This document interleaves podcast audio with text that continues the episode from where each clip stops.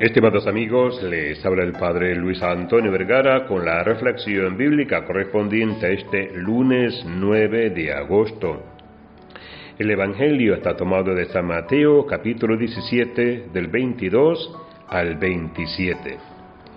Algo que llama la atención en este Evangelio es que los discípulos estaban tristes.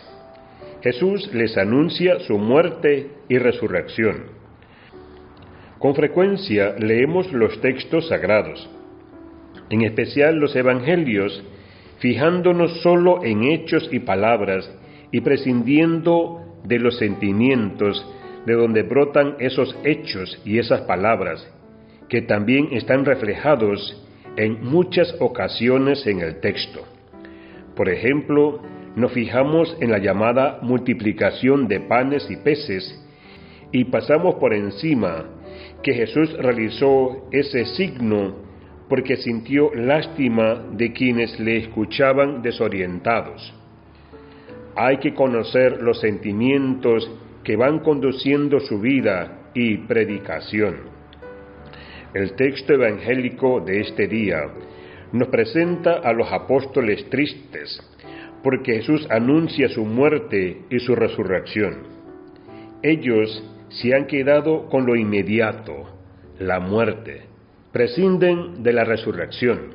En la espiritualidad cristiana, a lo largo de la historia, ha sido frecuente fijarse más en la muerte que en la resurrección, en el dolor y en el fracaso que en la alegría y el triunfo.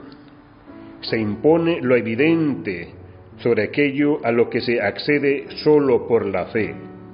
De ahí puede derivar una espiritualidad triste, que podía tener el carisma de espiritualidad de derrotados, resignados o convencidos de que ha sido el dolor y no el amor manifestado por Cristo en la cruz lo que nos salva. El resto del texto del Evangelio nos habla del pago de impuestos, que no debe alterar la predicación de Jesús. Pero sobre todo hay que tener en cuenta el cuidado de Jesús de no dar mal ejemplo por rechazar pagar el impuesto, que es, según el texto, la razón por la cual actúa Jesús y se acomoda al ordenado por la ley civil. Que Dios les bendiga a todos.